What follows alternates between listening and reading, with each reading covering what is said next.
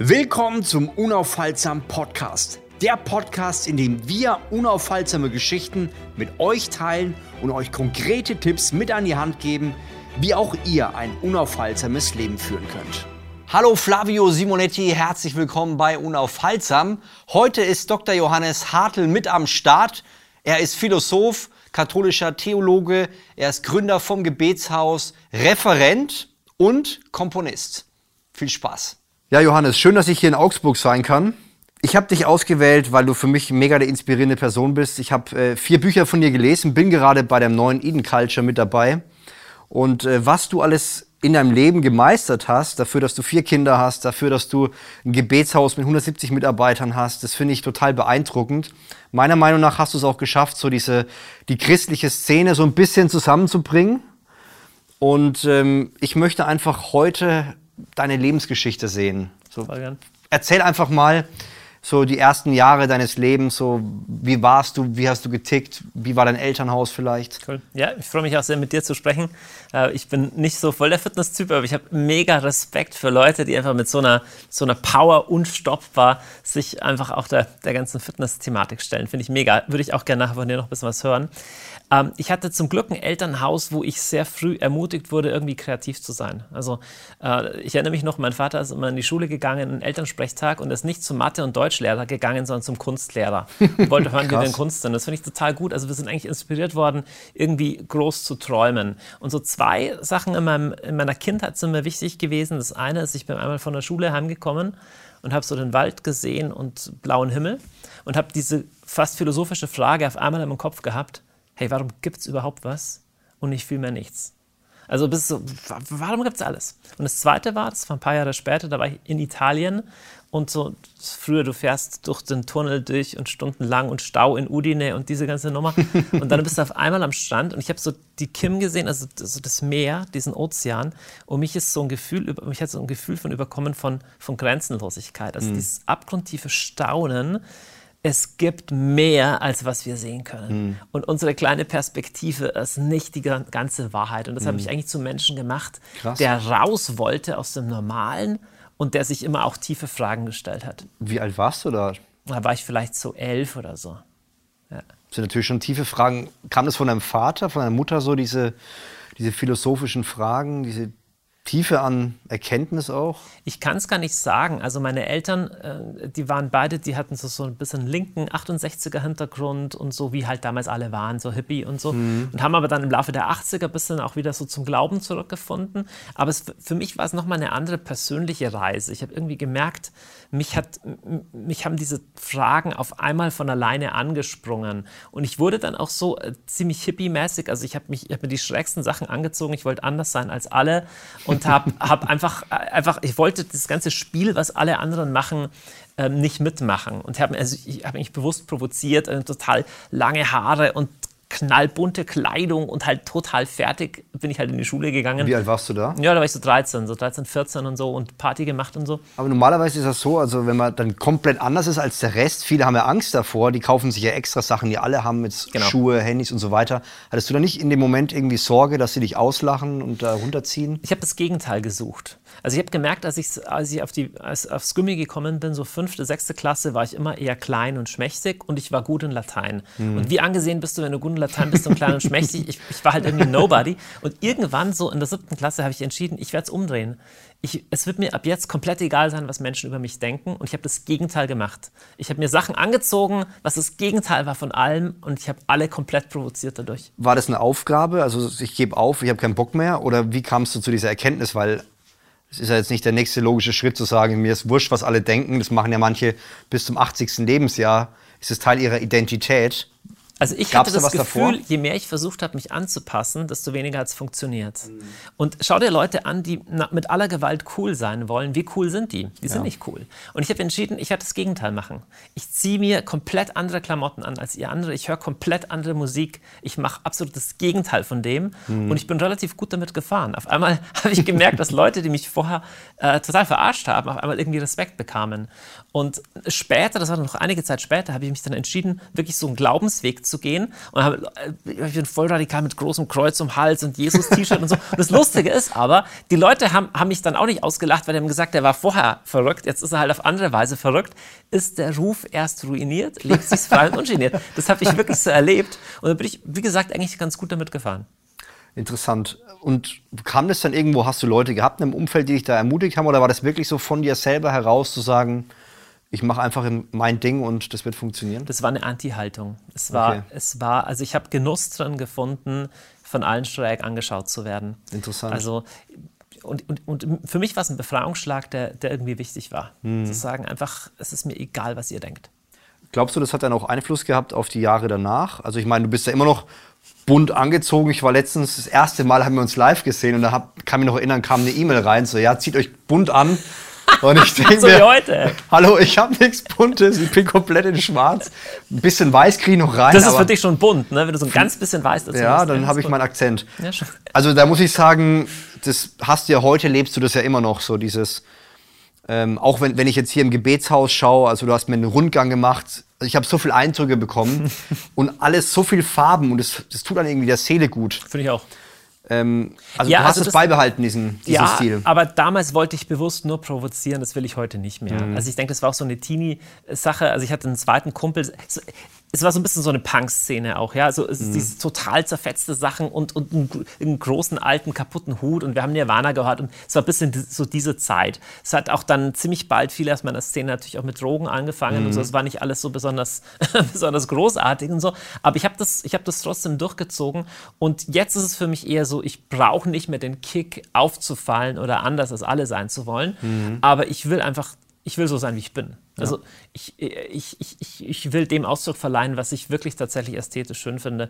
Und was du vorher gesagt hast, das stimmt. Es gibt zu viele Leute, die nicht wirklich der Stimme in ihrem Herzen folgen oder der Stimme Gottes im Letzten, sondern einfach das tun, was alle machen. Und das finde ich sehr schade. Und das finde ich eigentlich krass, weil heutzutage, finde ich, ist es sogar schwer, ähm, sozusagen herauszufinden, was ich will, wo ich hingehen will Klar. und überhaupt mutig zu sein, diesen Schritt zu gehen. Ja? ja, wobei das wahrscheinlich immer schwer war. Aber das Krasse ist, wir haben heute eigentlich so viele Angebote. Du kannst dir ja aussuchen alles. Du kannst dir aus, aus Identitäten sogar wählen, was du sein willst sozusagen. Und trotzdem ist es aber schwer für den Einzelnen, seine eigene Stimme wirklich mhm. zu finden und nicht als Kopie zu sterben. Ja, sehr gut gesagt. Du bist jetzt 14, 15, bist ein bisschen Freigeist, hast ja. da ähm, bunt angezogen, hast deine Freunde, so wie ging es mit dir weiter? Ja, das war genau die entscheidende Phase. Also ich war so wirklich mit allem ziemlich früh dran. Ich glaube, ich habe mit neun das erste Mal geraucht und, und ziemlich bald Party. Wie alt? Mit neun oder so. Mit neun? Ja, ja. Und dann schon auch ähm, daheim bei meinen Eltern ausgestiegen nachts und, und irgendwie Party gemacht. Also ich war sehr früh mit allen dran. Aber ich war schon mit 14 an so einem Punkt, dass mich irgendwie das innerlich leer gelassen hat. Also wenn du einmal dich vollgesoffen hast oder die Nacht durchgesoffen und ja, so einer aus unserem Dorf ist einfach, also Metten ist echt eine kleine Ortschaft, 4000 Leute. Und eines so aus meinem erweiterten Freundeskreis hatte schon mal eine Überdosis an, Überdosis an Heroin gestorben mit 16 und so. Boah. Also so in der Szene, so in der Richtung zum Bayerischen Wald hin, da kamen auch immer gut Drogen rüber, so von, von den östlichen Ländern. Ich bin da selber nicht so tief rein, aber etliche von meinen Freunden schon. Und ich war äh, schon so mit 14 an so einem Ding, dass ich mich innerlich leer gefühlt habe. Oder besser gesagt, ich hatte so das Gefühl, ich wäre gern so ein Graffiti-Typ, der riesengroße Slogans auf irgendwelche Wände sprüht und dann ist mir eines Tages aufgefallen, ich wüsste aber nicht, was der Slogan besagen sollte. Mhm. Also ich hatte eigentlich keinen Inhalt in meinem Leben. Und das hat, ich habe dann eigentlich nicht, bin ich nicht auf eine Suche gegangen, aber dann ist was sehr Markantes in meinem Leben passiert. Und das kann ich eigentlich nur als so eine Gotteserfahrung beschreiben. Das klingt total abstrakt, hätte ich genauso, ich würde vielleicht drüber lachen, wenn es mir nicht selber passiert wäre. Es ist mhm. so ähnlich wie, wenn du dich noch nie verliebt hast und jemand mhm. anderer erklärt dir, ich habe mich total verliebt. Kann jemand sagen, das sind nur deine Hormone. Ja, wenn du es selber erlebt hast, weißt du, es sind nicht nur deine Hormone. Mhm. Und so ähnlich war das. Das, war, das Äußere daran ist ganz leicht erzählt. Ich bin äh, mitgeschleppt worden auf so eine Veranstaltung von jungen Christen und ich fand die alle ein bisschen übertrieben und ein bisschen komisch. Und dann gab es aber einen Abend, wo man für sich beten lassen konnte. Und ich habe dafür mich beten lassen. Das heißt einfach zwei Leute oder eine Person, die hat so Hand auf die Schulter gelegt und ein Gebet gesprochen, eine Minute lang. Also nichts Großes, aber ich bin weg von diesem Gebet und da war irgendwas anders an mir.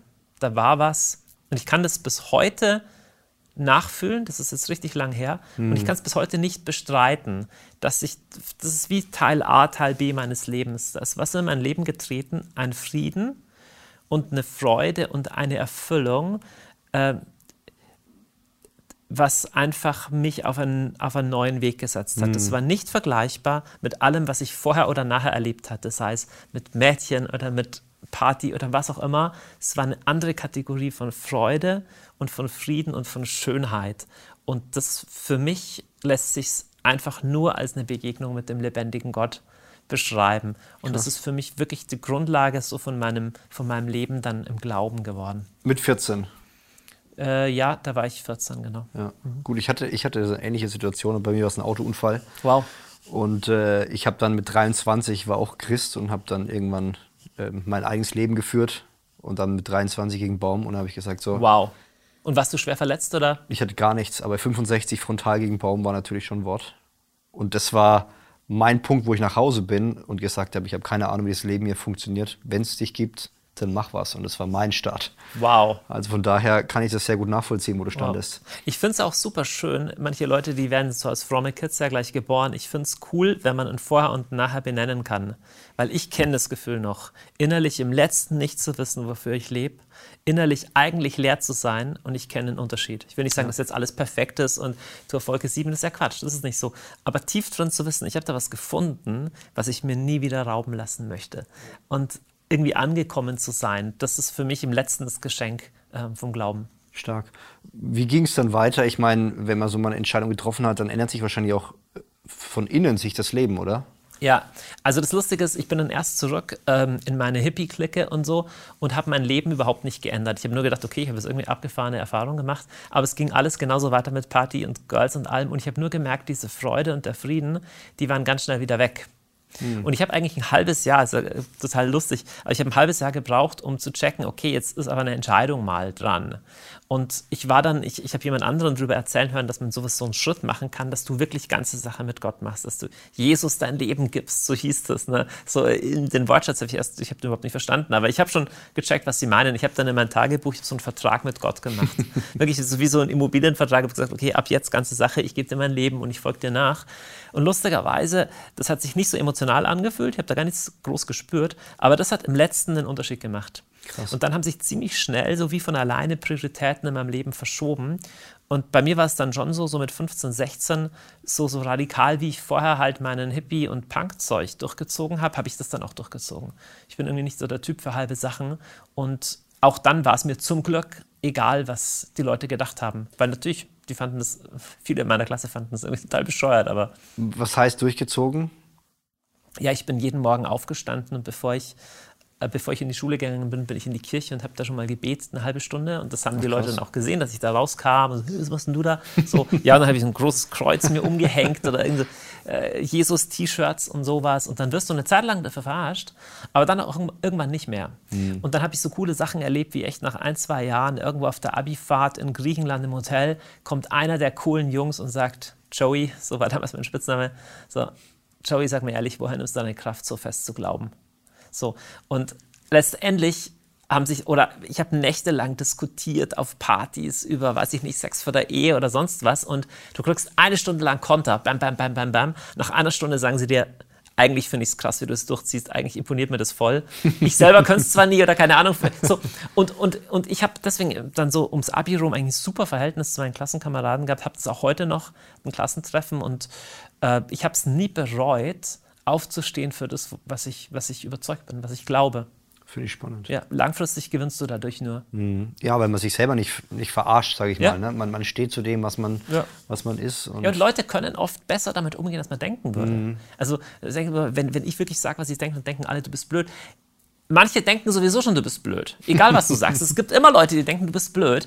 Und andere wird das genau imponieren. Und anderen ist es egal, was ja auch passt. Ja. Aber eigentlich, du kannst dich hinstellen und sagen, sorry, äh, sorry, not sorry. Das ist, das ist, wovon ich überzeugt bin. ja, und es gibt Freiheit, ne? Freiheit Ja. im Denken und Freiheit im Handeln. Absolut. Finde ich stark. Also Angst kommt von Enge. Ne? Angst schränkt deinen Handlungsradius ein. Das darfst du nicht sagen. Und da musst du deinen Mund halten. Und gegen Angst hilft nur, aus der Enge auszubrechen. Zu sagen, ich habe Angst, aber deswegen tue ich's. Und ich gehe einen Schritt zurück. Ich erober mir nach und nach diesen Lebensraum wieder zurück und zu sagen, wer bist denn du eigentlich, also nicht das Besondere, wer bist denn du Klassenkamerad oder Studienkollege oder Arbeitskollege oder Nachbar, dass du mir diktieren könntest, wie ich zu leben habe? Sorry, ähm, so, so, so will ich nicht leben. Ja. Das heißt, du- du hast dann dein Christsein gelebt Hört sich jetzt so an, ein bisschen wie frommer Christ. Wie, wie ging es dann weiter? Also, du warst dann fertig mit dem Abi? Ja, erstmal so fromm war es nicht. Also ich war ja immer noch ziemlich hippie und irgendwie ziemlich schräg drauf. Und ich hatte aber nicht irgendwie, ich bin nicht irgend so eine, so eine gleichgesinnte Gemeinde. Also bei uns vor Ort gab es halt so die normale, so ein Kloster gab es eine normale katholische Kirche, aber so wie ich das jetzt gelebt habe, gab es jetzt um mich herum niemand. Und dann haben aber andere aus meiner Klasse oder meinem Freundeskreis, die fanden das irgendwie cool. Und so ist eigentlich wie so eine Jugendgruppe um mich herum auf einmal entstanden. Und es war alles ein bisschen verrückt. Wir haben so äh, coole Sachen ausprobiert und so irgendwie ähm, Nächte, Nächte durchgebetet und Musik gemacht und Band und so. Und aus dem ist eigentlich dann langfristig dieses Gebetshaus geworden. Ach, also nicht direkt, nicht ganz, aber es gab halt so eine, so eine kleine Jugendbewegung, war 20, 30 und irgendwann war 100 Leute und irgendwann war ich halt der Leiter davon und es kamen immer mehr dazu, auch echt fertige Leute, die echt große Probleme hatten, krass. aber deren Leben sich auch krass verändert hat und transformiert hat, haben wirklich auch Wunder, Wunder erlebt. Und das hat mir das erste Mal so das Gefühl gegeben, dass ich vielleicht gemacht bin, um sowas mit meinem Leben zu tun. Wie alt warst du da, wo du jetzt sagst, äh, von 20 auf 100 Leute hoch? Ja, also 17. Also ich, Krass. Ja, das war auch von Leadership her, waren es sehr herausfordernde Jahre. Also ich musste wirklich lernen, äh, ja, wie führst du denn 100 Jugendliche? Ja, und, und da lernt man schon was. Also ich war da auch einer der, der, der, Ältesten von der Gruppe überhaupt und dann halt zu überlegen, wie organisiert man so ein Wochenende mal mit, mit dass es was zum Essen gibt und, und, und Musik und Programm. Da habe ich eigentlich auch gelernt, wie man vor Menschen spricht hm. in diesen Jahren. Krass. Ich meine, es ist ja schon ein großer Erfolg. Die meisten Lehrer sind ja schon überfordert mit 20 Schülern. Ja. Jetzt hast du mit 17 Jahren 100 Leute, die du da mitführst. Ja, und die nicht kommen müssen, sondern freiwillig ja. kommen. Ja, das ist ja noch krasser. Ja. Und was waren die nächsten Schritte? Ich meine, hast du wahrscheinlich irgendwann studiert? Ja, erstmal ähm, erstmal habe ich ähm, irgendwie doch gedacht, ich brauche jetzt irgendwie einen normalen Broterwerb. So, habe gedacht, was werde ich? Und dann wollte ich eigentlich Kunst studieren und Philosophie. Das waren eigentlich meine Lieblingsfächer, aber ich dachte, davon kann man nicht leben. Davon kann man nicht leben. und so wie ganz viele Menschen, die nicht wissen, was sie mit ihrem Leben tun sollen, habe ich dann Lehramt studiert. Mhm. Also, sorry, ein bisschen böse. Also ich habe gedacht, ich kann gut mit Jugendlichen, dann studiere ich Lehramt. Das Einzige, was ich nie studieren wollte, war Theologie. Das fand ich furchtbar. Äh, habe ich nur Negatives damit verbunden. Und dann wollte ich auch Kunst und Psychologie, aber die Kombination gab es nicht und Philosophie gab es auch nicht. Und dann habe ich gedacht, okay, Germanistik wollte ich machen, Deutsch war cool. Und dann von den Kombinationen bin ich am Schluss doch bei Religion gelandet.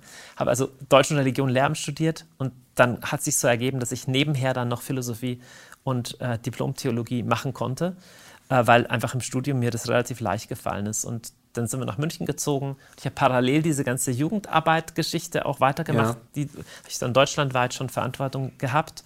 Und in den Jahren hat dann ähm, in mir so dieser Traum zu leben begonnen von einem Gebetshaus. In der Zwischenzeit hatte ich eine junge Frau kennengelernt. Wir haben 2001 geheiratet äh, und haben zu, zusammen in München so gelebt, so meine jetzige Frau. Und dann kamen ein paar Sachen zusammen, die mich nochmal krass dazu gebracht haben, das normale bürgerliche Leben hinter mir zu lassen. Was ich mich äh, frage, ist die, die Sache, wenn Leute oftmals Religion studieren, hat man das Gefühl, werden die dann noch ähm, atheistischer oder werden, gehen eher Richtung Atheismus, dass die sagen, Gott gibt es vielleicht doch nicht. War, war das bei dir irgendwo eine Frage, wo du gesagt hast, irgendwie wurde da nochmal was aufgewühlt, weil er, weil er doch ähm, viele Fragen mit reinkommen? Also bei mir hat es vorher angefangen, dass ich mich mit Philosophie sehr intensiv beschäftigt habe. Ich muss sagen, ich, ich bezeichne mich selber gar nicht so gerne als Theologe. Ich habe immer das Gefühl, ich habe von Theologie äh, nicht so viel Ahnung. Ich, ich habe eigentlich immer mehr Philosophie gemacht, obwohl ich auch Theologie studiert habe. Und zwar, weil ich, äh, ich fand es in Theologie immer schwierig, da geht es wahnsinnig viel um, der Theologe sagt das und der sagt das und das und das und das mhm. sagt das. Aber mich haben selber immer diese grundlegenden Fragen unmittelbar interessiert. Also nicht in erster Linie, was sagt der Karl Rahner, was anderes ist, als was der Karl Barth sagt, was anderes ist, als was der Thomas von Aquin sagt. Mich hat fasziniert die Frage, warum gibt es überhaupt was und nicht viel, viel mehr nichts? Und, und was ist die Wahrheit und wie können Menschen das erkennen? Und ich habe ganz viel Denken gelernt in so einem Philosophiekreis, mhm. wo ich schon war, so als ich 16, 17 war. Und natürlich, das hinterfragt deinen Glauben radikal.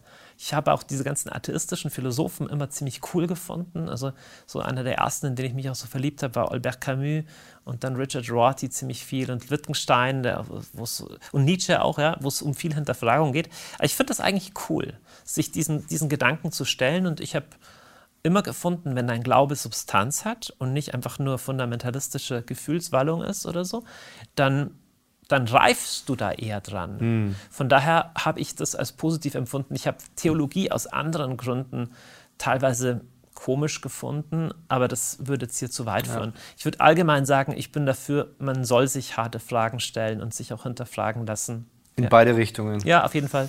Ja. ja. Das heißt, du hast dann deine Frau geheiratet. Du hast, glaube ich, schon das, das erste Buch kam dann schon raus. Ja, es war nur so ein kleines Jugendarbeit-Ding. Es hat schon noch ein paar Jahre gedauert. Also in den Jahren habe ich, ich ja, genau, ich habe halt dann meine Dissertation geschrieben, also meine Doktorarbeit so in den Jahren 5, 6, 7. Da ging es auch um so eine philosophische Frage, auch um die Frage, inwiefern kann unsere Sprache, wenn wir über sowas wie Transzendenz reden, also Gott und Zeug, inwiefern kann es wahr sein, wenn du es mit den Naturwissenschaften vergleichst? Mhm. Das ist ja die große Frage, die total, sich viele stellen. Ne? Total. Naturwissenschaft, du kannst was, also gibt es Corona, keine Ahnung, oder wie funktioniert der Virus oder Planetenumlaufbahn? Ja klar, kannst du messen, kannst du zählen. Ja. Dann sagst du, ja, Gott ist lieb oder der Herr ist mein Hirte. Sagst du, was soll das sein? Was soll dieser Satz bedeuten? Und mich hat interessiert, inwiefern kann Sprache Wahrheit transportieren über solche Themen? Meine mhm. These ist, Sprache kann Wahrheit transportieren über solche Themen, aber warum? Darüber habe ich halt ein paar Jahre nachgedacht. Krass.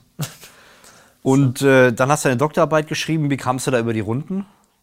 Ja, es hat total Spaß gemacht. Meinst du finanziell? Finanziell, ja. Ähm, da hat meine Frau gearbeitet noch. Ah ja. Ja, und die hat äh, als Erzieherin gearbeitet und wir haben ziemlich einfach gelebt und ich habe nebenher noch gejobbt und meine Eltern haben ein bisschen was zugeschossen und ich habe dann auch noch ein äh, einen Job an der Uni bekommen. Okay. Und der ist dann im Sommer 2006 ausgelaufen und dann war so die Weichenstellung, was machen wir? Und das war die Zeit, wo meine Frau und ich entschlossen haben, alles auf eine sehr radikale Karte zu setzen, nämlich Ausbruch aus allem Normalen. Das schaut wie aus?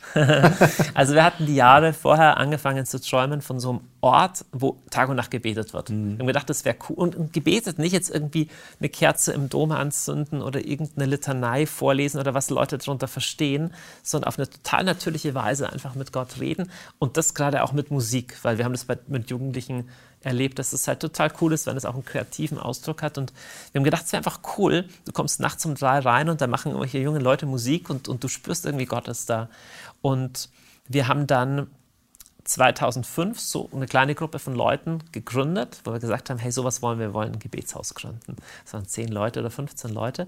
Und als das mit meiner Promotion dann im Sommer 6 vorbei war, haben wir uns entschieden, dass wir das Vollzeit machen. Das heißt, also das klingt verrückt, aber ich hatte das Gefühl, wir sollen vertrauen, dass Gott uns finanziell komplett versorgt. Das heißt, seit dem 1.9.2006 habe ich kein normales Einkommen mehr bekommen. Also nicht das, nicht das, was Menschen ein normales Einkommen nennen würden. Das heißt, wie dann sonst?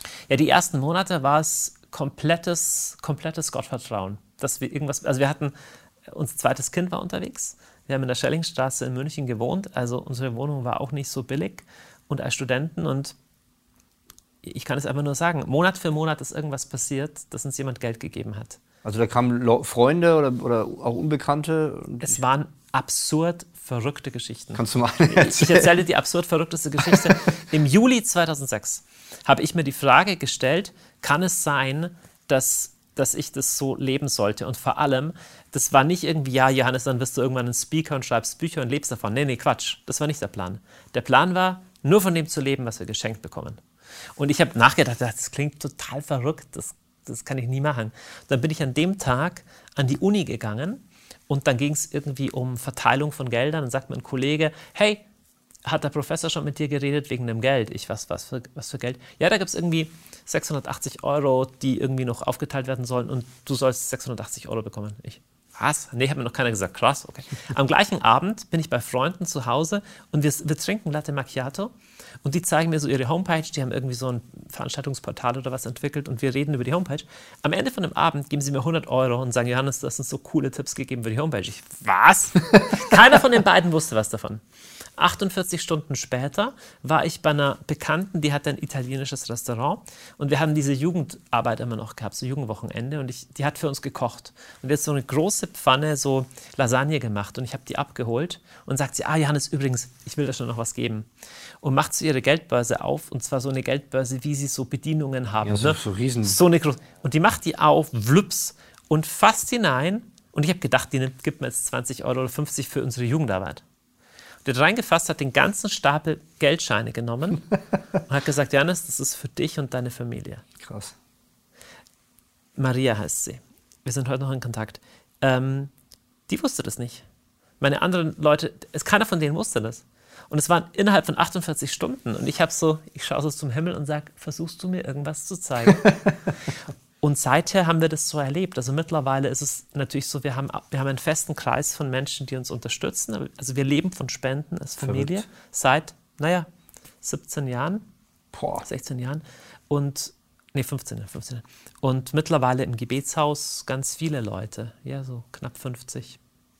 Genau. Ich, ich komme gleich nochmal zum Gebetshaus. Ja.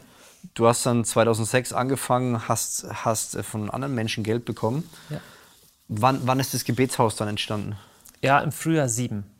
Also damals so im, im, im Herbst 6 sind wir auf die Suche gegangen, wo wir hinziehen sollten. Wir waren damals mhm. in München.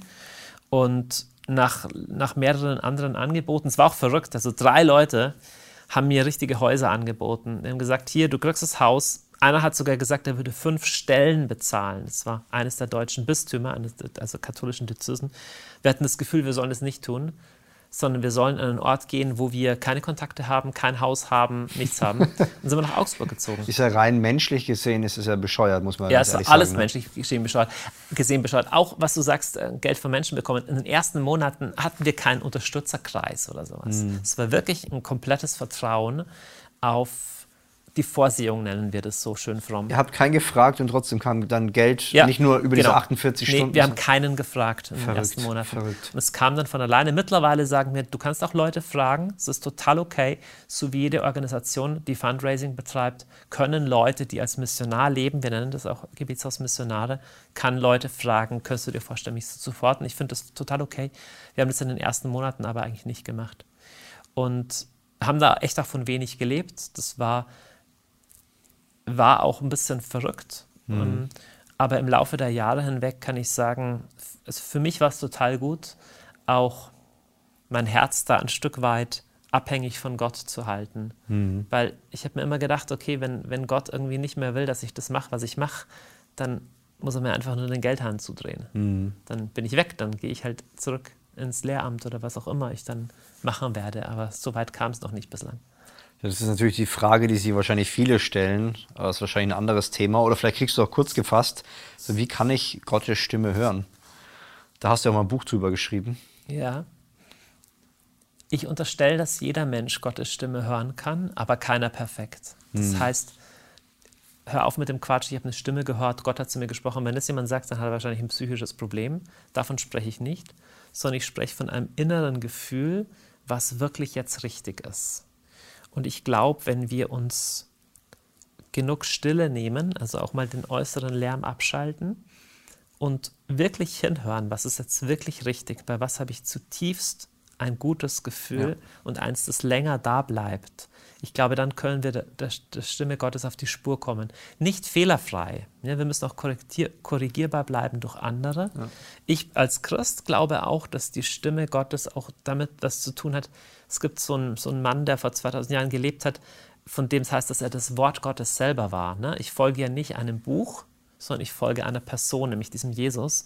Und ich glaube, je mehr ich den kennenlerne, auch indem ich seine aufgeschriebenen Worte lese, desto feinfühliger wird auch mein Gespür für die Stimme Gottes. Aber ich glaube, egal welcher Mensch, egal was er glaubt, wenn er sich nichts vormacht und nicht getäuscht werden will, manchmal wollen wir nämlich getäuscht werden, mm. und wirklich hinhört, dann hat man oft ein Gefühl, eigentlich wird es in die Richtung gehen. Und mhm. ich glaube, je mehr man dieser inneren Stimme Raum gibt, desto mehr wird man sie unterscheiden lernen. Interessant. 2007, Gebetshaus. Ja. Wie ging es weiter? Ja, das war alles mikroklein. Also wir haben tatsächlich in unserer Mietwohnung einen Raum als Gebetsraum verwendet. Wir waren eigentlich drei Leute, die haben da angefangen, ein paar Stunden am Tag Gebet Gebetszeiten zu machen.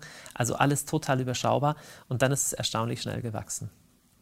In Augsburg jetzt habt ihr ein, ein Zimmer gehabt. Genau, also in unserer Wohnung ein Zimmer und dann ein Jahr später haben wir so einen kleinen Elektroladen gemietet, haben den erst entrümpelt und dann kamen einfach Leute dazu. Es kamen auch die ersten dazu, die gesagt haben, das ist auch meine Berufung. Ich will da auch mitbauen. Ich will auch so einen Ort des Gebetes mit hervorbringen. Und dann hatten wir so offene Abende, wo ich auch äh, Vorträge gehalten habe. Da habe ich auch angefangen, eben im größeren Stil halt zu sprechen vor Menschen. Und es wuchs auch relativ schnell. Das waren erst 10, dann 20, dann 50, dann 100 Dann haben wir eine Konferenz gemacht, die mehr hieß, da waren auch 100 Die gab es damals schon. Ja, So lange 2008 das erste Mal. Also da waren 100 Leute und 2020 waren es 12.000 Leute. Also es war ein relativ rapides Wachstum, eine Verhundertfachung. Aber das zeigt auch, wie bewegt diese Jahre dann waren. Aber es waren ganz super kleine Anfänge im Gebetshaus und es ist einfach dann stark gewachsen. Was glaubst du, war der, war der Grund, warum es gewachsen ist? Ich glaube, es ist eine Kombination von mehreren Sachen, die zusammenkamen. Im letzten glaube ich, dass dieses Gebet, diese, diese, diese Nähe Gottes der entscheidende treibende Faktor ist. Also das, was attraktiv ist an Kirche, an Christentum, das ist, wenn Menschen Jesus spüren. Also in allem anderen sind ja andere besser. Also auch in Kunst und in Kreativität, auch in sozialer Arbeit sind wir nicht die Einzigen. Also im Gegenteil, es machen ja unglaublich viele Leute. Aber diese spürbare Gegenwart Jesu, ich meine, wenn, wenn, wenn Christen das ausstrahlen, ist es super attraktiv, weil Jesus ist echt attraktiv. Und das, glaube ich, ist ein, ein, ein Grund. Und der zweite Grund ist, ich glaube, es gibt ganz viele Menschen, die sich nach Spiritualität, auch nach Tiefe mit Gott sehnen. Aber die Christen, da geht es dann eher, weiß ich nicht, um irgendwelche Gebote oder Regeln oder es ist irgendwie verkopft und verkrampft. Ja. Und ich glaube, da haben wir einen Weg gefunden, auch über das Ästhetische und über das Persönliche, das Leuten leicht macht, in sowas wie Beten oder persönlichen Kontakt mit Gott reinzukommen. Und auch, da sind wir im ähnlichen Thema wie dir, wie du, wir sind ziemlich schnell gleich schon medial unterwegs gewesen. Also gleich als YouTube rauskam, ziemlich bald mit YouTube Livestreaming auch angefangen und so Sachen und konnten da, oder 2005, glaube ich, habe im Podcast schon angefangen, Wow. ziemlich schnell solche medialen Formate ausgespielt und dadurch auch viel gelernt in der Kommunikation, wie du bestimmt auch. Ja, ja. Du bist einer der ersten YouTuber oder der erste YouTuber im Fitnessbereich Ja, genau. in Deutschland.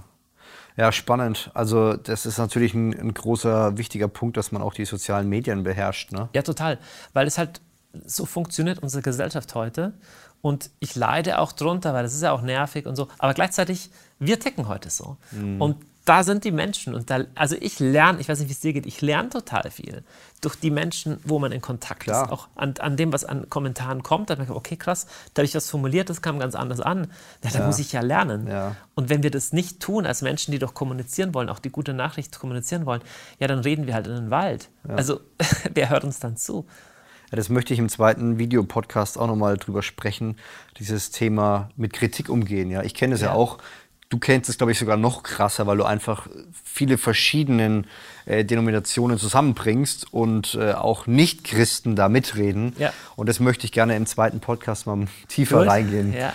Jetzt äh, ist das ganze Thema, du hast die Mehrkonferenz gemacht, du hast äh, Familie, jetzt, wie viele Kinder hast du jetzt? Baujahr? Äh, Vier. Aktuell vier, aber ich meine Ja. äh, so 2000, wo sind wir, 2006, 2007? Ja, das zweite. Das zweite Kind. Ja. ja, wir haben ein Kind verloren. Das war auch Oh, eine krasse, einschneidende Erfahrung.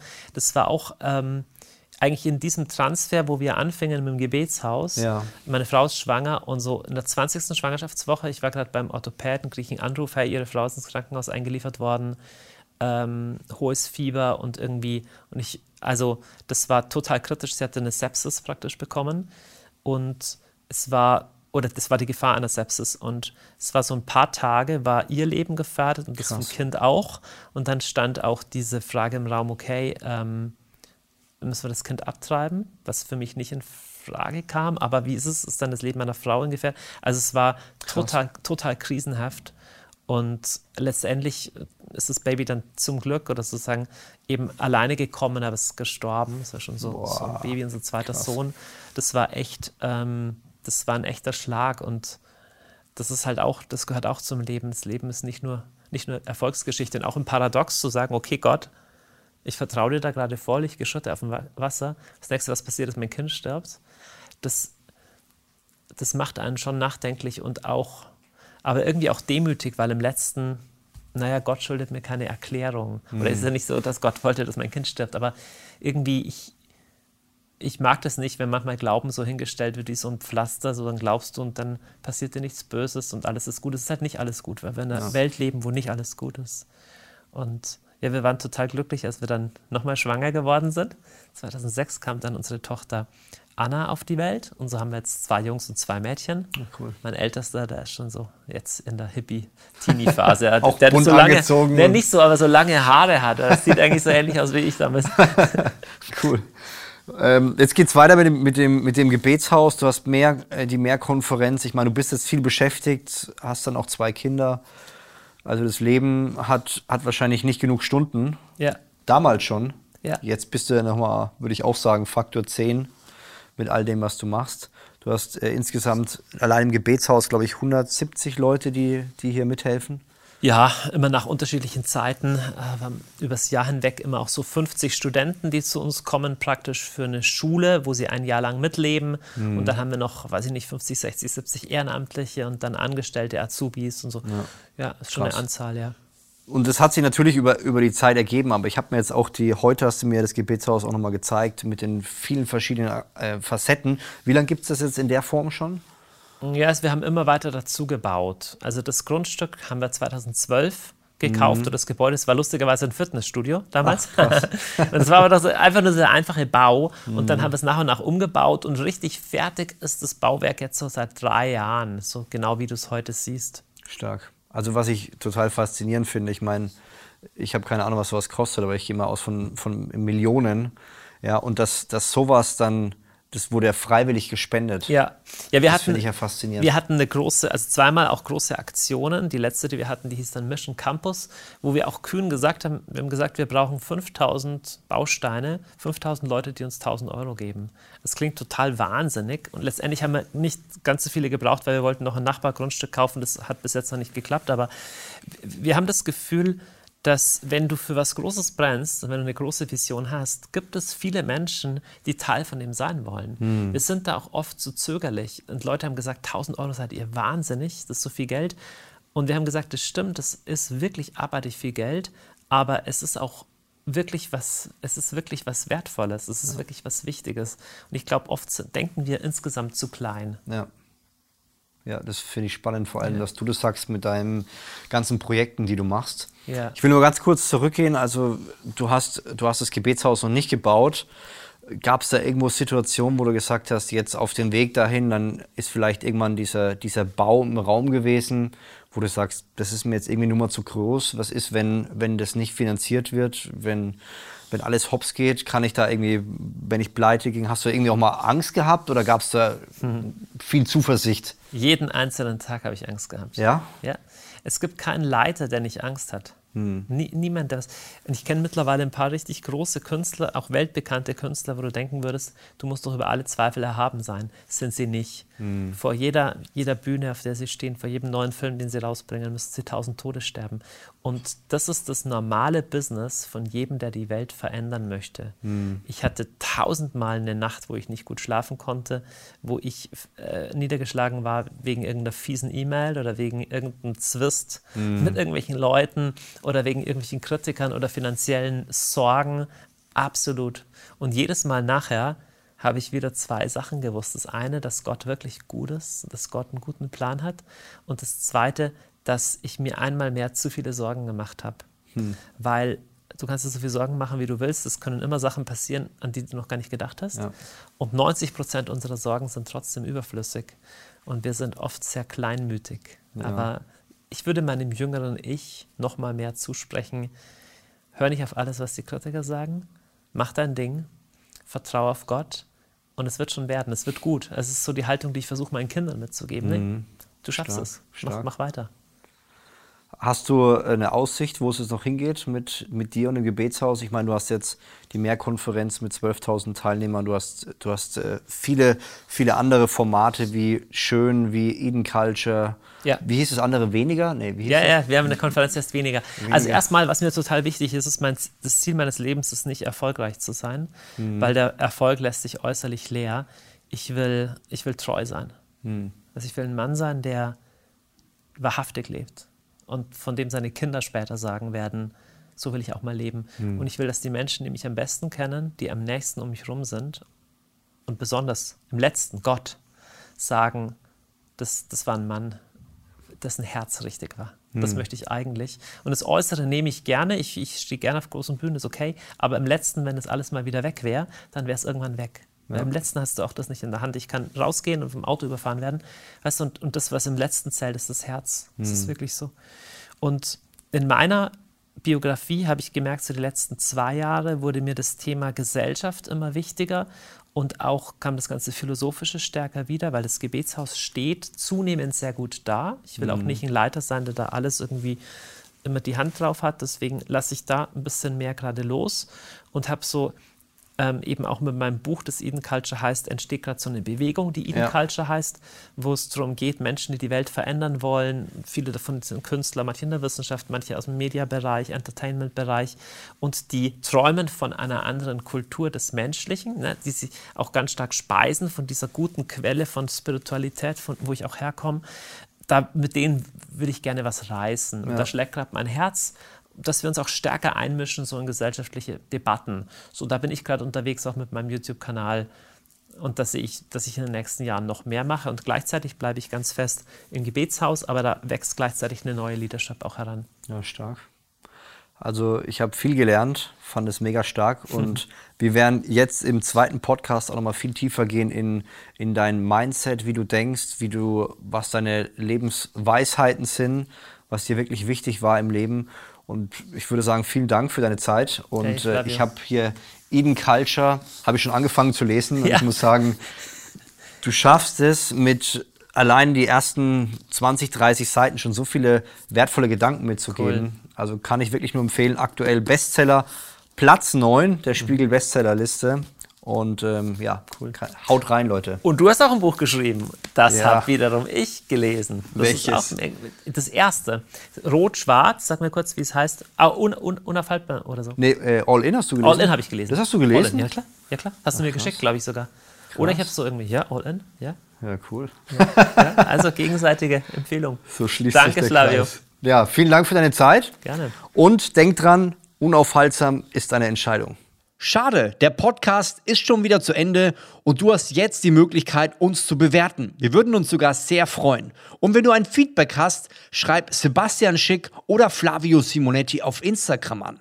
Und wenn du merkst, hey, diese Folge war mega hilfreich und die möchte ich gerne einen Freund oder Freundin mitgeben, dann nutzt die Chance und schick sie jetzt sofort weiter. Ansonsten würde ich sagen, mach's gut, bis zum nächsten Mal.